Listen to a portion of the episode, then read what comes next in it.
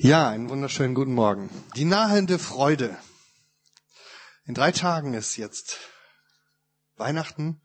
Wir feiern heute den vierten Advent, den vierten Sonntag der inneren Vorbereitung, der inneren Ausrichtung, der Erwartung und deshalb auch der Vorfreude auf das Kommen des Erlösers. Advent ist ja diese Zeit, wo wir uns intensiv wo wir intensiv auf Jesus schauen, weil wir von ihm und eben nur von ihm die Erlösung erwarten. Unser Predigtext ist heute der Lobgesang der Maria. Das hat Steffi schon gesagt, steht im ersten Kapitel des Lukas-Evangeliums. Alle, die ihre Bibel dabei haben, Vers 46 bis 55. Traditionell benennt man ihn nach dem ersten Wort in der lateinischen Übersetzung, nämlich Magnificat. Groß machen. Magnificat. Gro Eigentlich müsste man übersetzen, groß machen will meine Seele den Herrn. Es geht darum, Jesus groß zu machen und damit auch uns selbst und alles andere um uns herum klein zu machen. Vielleicht kurz ein Rückblick, was war geschehen. Bis dahin, ein paar Verse vorher im gleichen Kapitel hatte Maria durch den Engel Gabriel erfahren, dass sie schwanger ist und dass sie Mutter des kommenden Erlösers sein würde. Ihre Reaktion ist erstaunlich und ganz anders, als man es heute so oft hört in äh, düsteren Skandalgeschichten um die Geburt Jesu. Bei Maria weder Panik noch Angst, weder Grübeln noch Ablehnung, sondern ein ganz einfacher, schlichter Satz der Zustimmung. Siehe, ich bin des Herrn Magd, mit mir geschehe es genauso, wie du gesagt hast. Und dann bricht die Vorfreude aus. Und das nicht nur bei Maria, sondern auch bei ihrer ganzen Familie. Wir können jetzt nicht in die Elisabeth-Geschichte einsteigen, aber ein paar Verse weiter singt dann eben Maria dieses Lied, um das es heute Morgen geht. Und ja, es ist nach allem, was wir wissen, ein Lied, auch wenn die Melodie nicht mit in der Bibel steht. Das ist nämlich so, wenn man die ersten zwei Kapitel des Lukas-Evangeliums liest, dann kommt man sich immer so ein bisschen vor wie so in High School Musical oder so oder oder irgendwie alle paar Minuten fängt irgendjemand an zu singen, ja und dann kommt wieder ein bisschen Handlung und dann geht wieder die Musik los und jemand fängt an zu singen. So ist das. Ne? Steffi und ich, wir waren am Freitag in äh, wie sollte es anders sein, die Eiskönigin 2.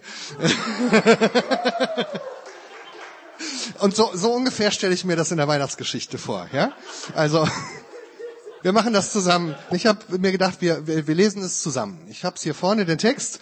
Ich werde die erste Zeile sprechen und dann äh, den Rest machen wir zusammen als Chor. Ja, ihr könnt auch gerne so, wenn ihr wollt, so, aber wir sprechen es als Chor. Ich lade euch ein, dass wir dazu aufstehen. Und Maria sprach, meine Seele erhebt den Herrn und mein Geist freut sich Gottes meines Heilandes denn er hat die Niedrigkeit seiner Magd angesehen. Siehe, von nun an werden mich selig preisen alle Kindeskinder, denn er hat große Dinge an mir getan, der da mächtig ist und dessen Name heilig ist. Und seine Barmherzigkeit wäret für und für bei denen, die ihn fürchten. Er übt Gewalt mit seinem Recht und zerstreut, die hoffärtig sind in ihres Herzens Sinn. Er stößt die Gewaltigen vom Thron und erhebt die Niedrigen. Die Hungrigen füllt er mit Gütern und lässt die Reichen leer ausgehen. Er gedenkt der Barmherzigkeit und hilft seinem Diener Israel auf, wie er geredet hat zu unseren Vätern, Abraham und seinen Nachkommen in Ewigkeit. Danke, ihr könnt euch wieder setzen. Es sprudelt eine ungeheure Freude aus diesem Lied. Maria singt ein Lied der Freude und des Jubels. Eigentlich ein Lied der Vorfreude oder der nahenden Freude, wie der Titel heißt, weil Jesus ist ja noch gar nicht geboren, aber immerhin ist er schon angekündigt und das allein ist schon Grund zur Freude. Und ich wünsche mir, so eine Freude. Gerade jetzt, wo das Weihnachtsfest nahe kommt. Ich weiß nicht, wie es euch geht. Manchmal ist die Freude ja ein wenig getrübt oder stellt sich nicht so leicht ein, wie man das möchte. Durch Umstände, durch Herausforderungen, vor denen wir stehen, durch Rückschläge, die wir erleben, durch Krisen, durch Krankheiten. Vielleicht bist du gerade selber in so einer Zeit, wo es Freudenkiller gibt oder Freudendämpfer, vielleicht stressige Prüfungen, viel zu viel Arbeit, Streit in der Familie. Aber vielleicht ist es auch ganz anders und du hast in dir schon diese helle Vorfreude. Aber dann ist es zumindest so, dass du vielleicht solche Zeiten kennst, wo die Freude getrübt ist. Und du kannst dich vielleicht dran erinnern. So oder so, vielleicht lässt du dich heute Morgen mit hineinnehmen in diese Haltung einer nahenden Freude, die vielleicht noch nicht ganz da ist, aber so langsam kommt. Vielleicht gelingt es der Maria, dich anzustecken mit ihrer Freude. Vielleicht bekommen wir auch miteinander einen Einblick in die tieferen Gründe für diese Freude. Woher also kommt diese Freude bei Maria? Ich glaube, es gibt eine einfache, aber sehr tiefe Grundantwort und die will ich dann noch ein bisschen entfalten. Ich glaube, dass die Freude im Kern daherkommt, dass sie ihren Blick auf Jesus richtet. Und darum geht's ja im Advent. Darum würde es gehen, wenn wir Weihnachten feiern, dass wir unseren Blick nochmal neu fokussieren und Jesus in den Mittelpunkt stellen. Alle Augen auf ihn, wie es in einem neueren Lied heißt. Es geht also um eine Haltung. Eine Haltung, die von Jesus alles erwartet. Und eine Haltung, die an Jesus alles ausrichtet. Meine Seele macht den Herrn groß. Und mein Geist freut sich. Warum? Weil Gott allein mein Heilsbringer ist.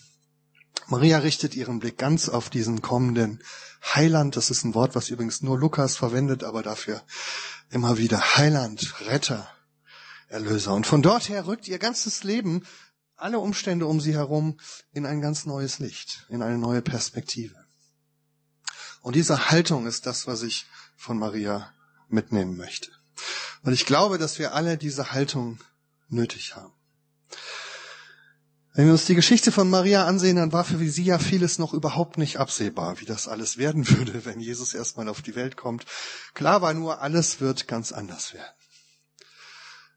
Und Maria schaut in diesem Moment nicht auf das Unabsehbare, auf das Angstmachende, sondern sie schaut auf Jesus. Ein paar Verse vorher habe ich eben schon gesagt, als der Engel ihr das angekündigt hatte, dann war ihre Antwort, siehe, ich bin des Herrn Magd, mit mir geschehe es so, wie du es gesagt hast.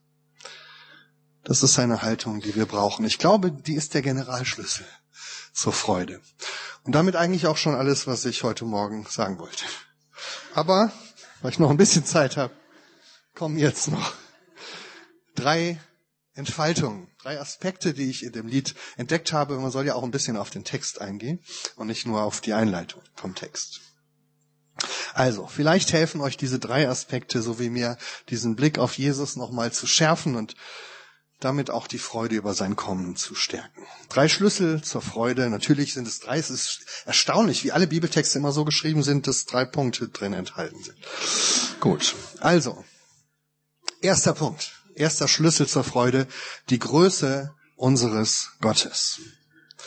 Das sind die ersten Verse. Ihr seht sie da vorne schon mal. Ich habe ein paar Stellen an der Übersetzung geschraubt, weil ich versucht habe, sie treffend zu finden. Eigentlich beginnt das Wort eben nicht mit den Worten, das Lied nicht mit den Worten meine Seele, also mit mir, sondern mit Großmachen.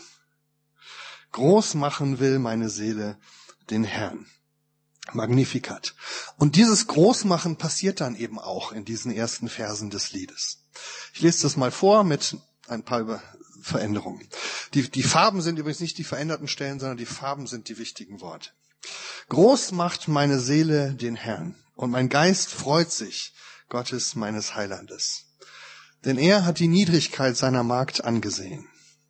Siehe, von nun an werden mich selig preisen alle Kindeskinder. Denn er hat große Dinge an mir getan, der da mächtig ist und dessen Name heilig ist. Und seine Barmherzigkeit wäret für und für bei denen, die ihn fürchten. Freude entsteht, wenn wir unseren Blick nicht auf die Umstände oder auf uns selbst, sondern auf Gottes Größe richten. Wenn wir auf Gott sehen, dann rücken die Dinge in eine neue Perspektive. Großes wird groß, Kleines wird klein, so haben Leute in meinem Alter früher mal gesungen. Manche von euch kennen das Lied vielleicht noch. Aber Gott groß machen erfordert natürlich von uns auch einen wichtigen Haltungswechsel. Das wird in dem Vers 48 deutlich, der einzige Vers, in dem Maria eben nicht über Gott, sondern über sich selbst redet. Denn er hat die Niedrigkeit seiner Magd angesehen.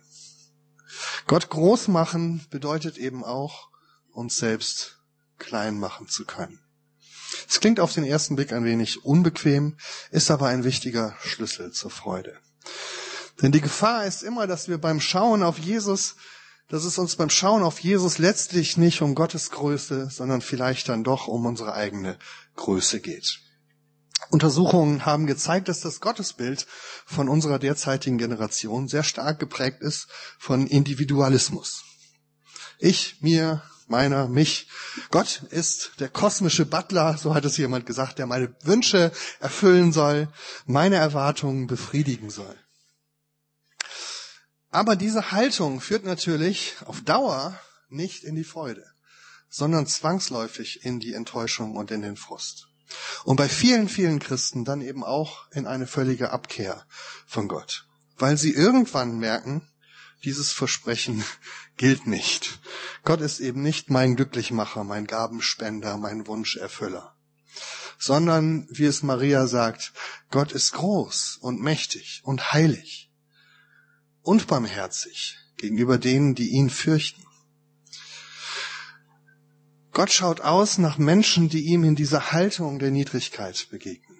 Die sagen, siehe, ich bin deine Magd, ich mache das jetzt mal so, wie andere Leute an anderen Stellen. Immer wenn ich Magd sage, meine ich natürlich die Knechte mit. Ihr fühlt euch also mit angesprochen. Siehe, ich bin deine Magd, mir geschehe, wie du gesagt hast. Es geht also um diese Haltung. Gott groß machen, uns vor ihm klein machen. Der erste wichtige Schlüssel zur nahenden Freude. Der zweite Schlüssel heißt die Entmachtung der Mächtigen. Ich lese das nochmal vor. Er übt Gewalt mit seinem Arm. Eigentlich, da habe ich, genau, er regiert mit seinem Arm. Luther sagt, er übt Gewalt, das meinte bei Luther noch was anderes, nämlich Regierungsmacht. Wir nennen, also das Wort Kratos steht da, wir sagen Demokratie. Diese Art von Regieren ist gemeint und nicht Gewalttätigkeit. So, also er regiert mit seinem Arm und zerstreut, die sich selbst überschätzen in ihres Herzens Sinn. Er stößt die Gewaltigen vom Thron und erhebt die Niedrigen. Die Hungrigen füllt er mit Gütern und lässt die Reichen leer ausgehen.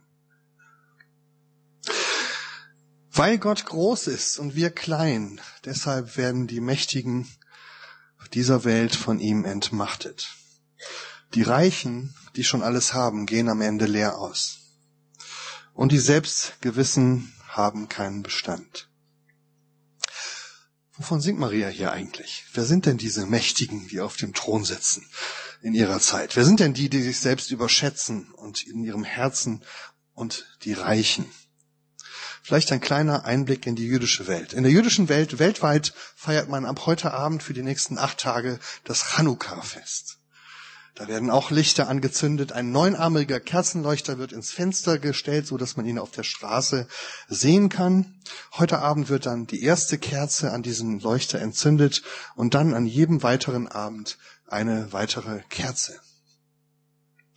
Und dieses Fest erinnert an eine stürmische und entscheidende Periode in der jüdischen Geschichte. Nämlich die Zeit so kurz vor der Geburt Jesu. Das Judentum stand in dieser Zeit vor einer echten Zerreißprobe und einer Identitätskrise. Es ging damals um die Frage, wie man sich als Jude verhalten sollte gegenüber dem wachsenden Einfluss einer fremden griechischen Kultur. Sollte man sich ängstlich abgrenzen gegen alle neuen Einflüsse? Oder sollte man diese neuen Einflüsse mit offenen Armen begrüßen und dafür notfalls vielleicht auch den eigenen Glauben aufgeben? In den Makkabäerbüchern lesen wir, dass nicht wenige Juden damals sogar ihre Beschneidung durch eine Operation wieder rückgängig machten, weil sie gerade durch die Beschneidung bei ihren griechischen Nachbarn besonders auffielen und besonders Anstoß erregten. Und am Anfang war das noch ganz freiwillig, das war einfach eine kulturelle Bewegung. Diese Anpassung waren sozusagen ein paar Leute, die gesagt haben, wir wollen nicht mehr uns abgrenzen, sondern in diese neue Kultur hinein. Aber nach und nach merkte man, dass diese Anpassung von den Machthabern auch durchgesetzt wurde, per Gesetz.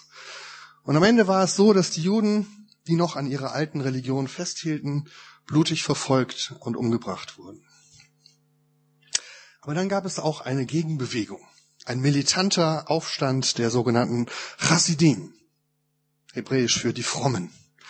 Die Frommen stellten eine Armee zusammen und bekämpften die Griechen und eroberten sich Jerusalem blutig zurück. Die Anführer des Aufstands, die Makkabäer, machten sich dann selbst zum König in Jerusalem. Eigentlich unrechtmäßig, weil sie waren gar nicht aus der Linie Davids. Statt also auf die Erfüllung der biblischen Verheißungen geduldig zu warten, haben sie sich einfach kurzerhand selbst zum Messias, zum religiösen und zum politischen Anführer erklärt. Ein großer Sieg des Judentums, aber auch der letztlich mit Gewalt und mit unlauteren Mitteln.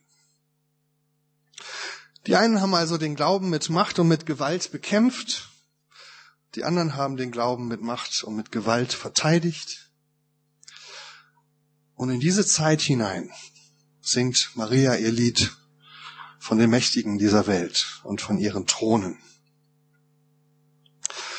Ich glaube, dass wir in unserer Zeit ganz ähnliche Herausforderungen erleben. Der christliche Glaube wird in unserer säkularen Kultur mehr und mehr in Frage gestellt. Und als Christen sind wir gefordert, einen Weg zu finden zwischen diesen beiden Extremen, ängstliche Abgrenzung auf der einen Seite und blauäugige Anpassung auf der anderen Seite. Und ich bin froh, dass ich in einer Gemeinde bin, wo wir keinen dieser beiden Wege gewählt haben sondern wo wir gemeinsam miteinander auf dem Weg sind, um ein gutes Maß zu finden an Klarheit des Glaubens und an Offenheit für unsere Umwelt und unsere Zeitkultur. Ich bin froh, dass es in unserer Gemeinde niemanden gibt, der den Glauben mit Gewalt abschaffen will. Und ebenso auch niemanden, der ihn mit Gewalt bewahren will. Aber wenn wir uns umgucken, dann gibt es solche Kräfte in unserer Gesellschaft, auch in den Kirchen um uns herum, den Kirchen, zu denen wir gehören. Und deshalb ist es so wichtig, dass wir uns als Christen nicht von diesen Machtkämpfen anstecken und zerreißen lassen. Und das ist, glaube ich, der Punkt, wo das Lied von Maria uns eine große Gelassenheit zuspricht. Indem sie sagt, Gott entmachtet die Mächtigen. Gott zerstreut, die sich überschätzen in ihres Herzens Sinn. Er stößt die Gewaltigen vom Throne, er erhebt die Niedrigen. Die Hungrigen füllt er mit Gütern, aber lässt die Reichen leer ausgehen. Gott lässt sich nicht ein auf dieses Spiel der Throne, auf die Machtkämpfe dieser Welt. Gottes Rettung kommt nicht durch die Herrschenden, sondern durch die Niedrigen. Durch die, die wie Maria sagen, siehe, ich bin des Herrn Magd, mir geschehe, wie du gesagt hast. Und deshalb ist auch hier der Schlüssel zur Freude, dass wir nicht auf die Mächtigen und Reichen und Selbstsicheren schauen. Weder die politisch Mächtigen noch die religiös Mächtigen, sondern auf Jesus, den Heiland und Retter. Mein Geist freut sich, weil Gott mein Heiland ist, sagt Maria. Und das ist die Haltung, die wir bei Maria finden und die jeder von uns braucht. Denn um einen Schritt weiter zu denken. Die Mächtigen und die Reichen und die Selbstsicheren, das sind ja nicht nur die da draußen, sondern wenn wir ganz ehrlich sind, dann ist es jeder von uns und jede von uns. Wir sind doch oft die, die sich selbst auf den Thron setzen, die, die sich für reich halten, die, die sich selbst überschätzen. Und deshalb gelten diese Worte von Maria nicht nur für die anderen irgendwo da draußen, sondern in erster Linie erstmal für uns selbst. Echte Freude finden wir nur da, wo wir bereit sind, von unserem Thron herunterzusteigen, unseren Reichtum loszulassen, unsere Haltung der Selbstsicherheit aufzugeben und eine Haltung der Niedrigkeit einzunehmen, so wie Maria. Es geht um eine Haltung. Nicht herrschen, sondern dienen, nicht satt, sondern suchend, nicht selbstsicher, sondern alles von Gott erwartend. Zum Schluss noch ein dritter Schlüssel, und den habe ich genannt, die Verlässlichkeit der Schrift. Maria kann sich freuen über Jesus, weil sie die Schriften Israels kennt, die lange Geschichte Gottes mit seinem Volk und die Verheißungen gegenüber Abraham und all seinen Nachkommen. Und diese Verwurzelung in der Schrift hilft ihr, Gottes neues Handeln in ihrer Gegenwart einzuordnen und zu verstehen und zu deuten. Denn nur von der Schrift her wird verständlich, wer dieser Retter ist, von dem der Engel geredet hat.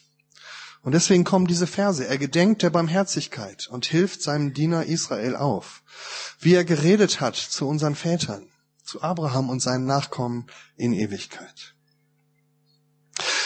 Wenn es also an Weihnachten darum geht, den Blick wieder ganz neu auf das Zentrum zu richten, auf Jesus, den in die Welt gekommenen Erlöser, dann brauchen wir dafür die Schrift, um zu verstehen, wer dieser Jesus ist.